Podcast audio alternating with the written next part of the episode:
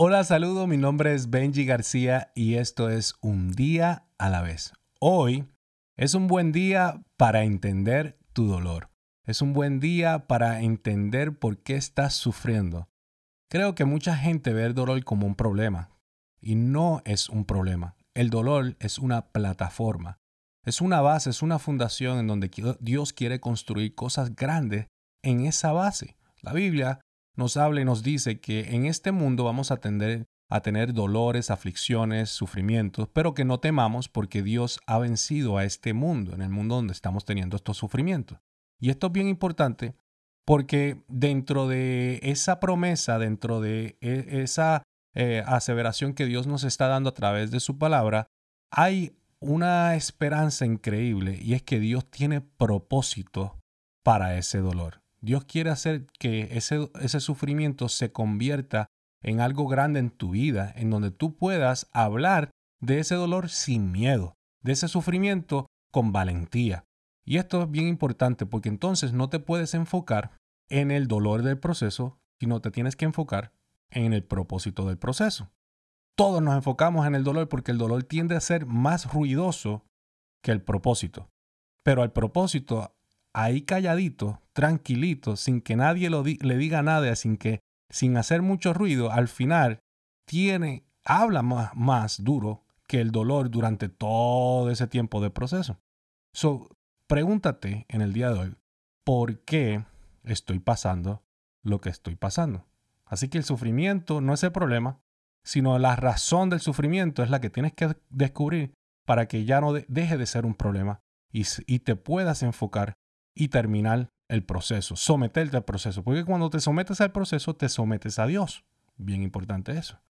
En una ocasión había un rey, fueron a cazar, en esa, en, a cazar animales. En esa eh, pues, eh, jornada que fueron, fueron, fueron él, su hijo y un amigo, este, el rey perdió su dedo a causa de un accidente durante estar cazando animales perdió su dedo. El muchacho era bien positivo, el amigo del, de su hijo era bien positivo.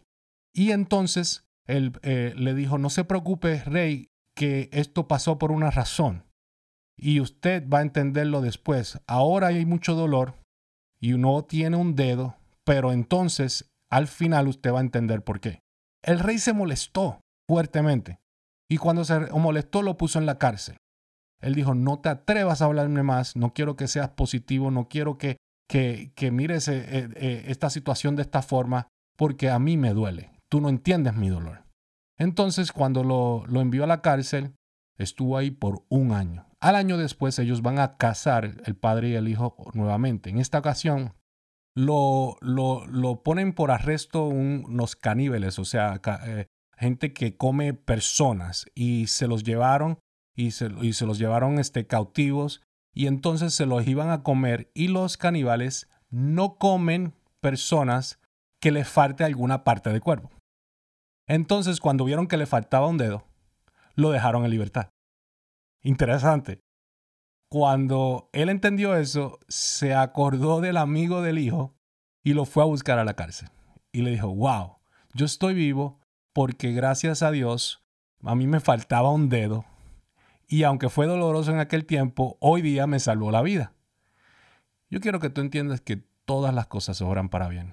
Y no sea, ya sea en una semana, ya sea en un año, ya sea en tres meses, Dios va a cumplir su propósito.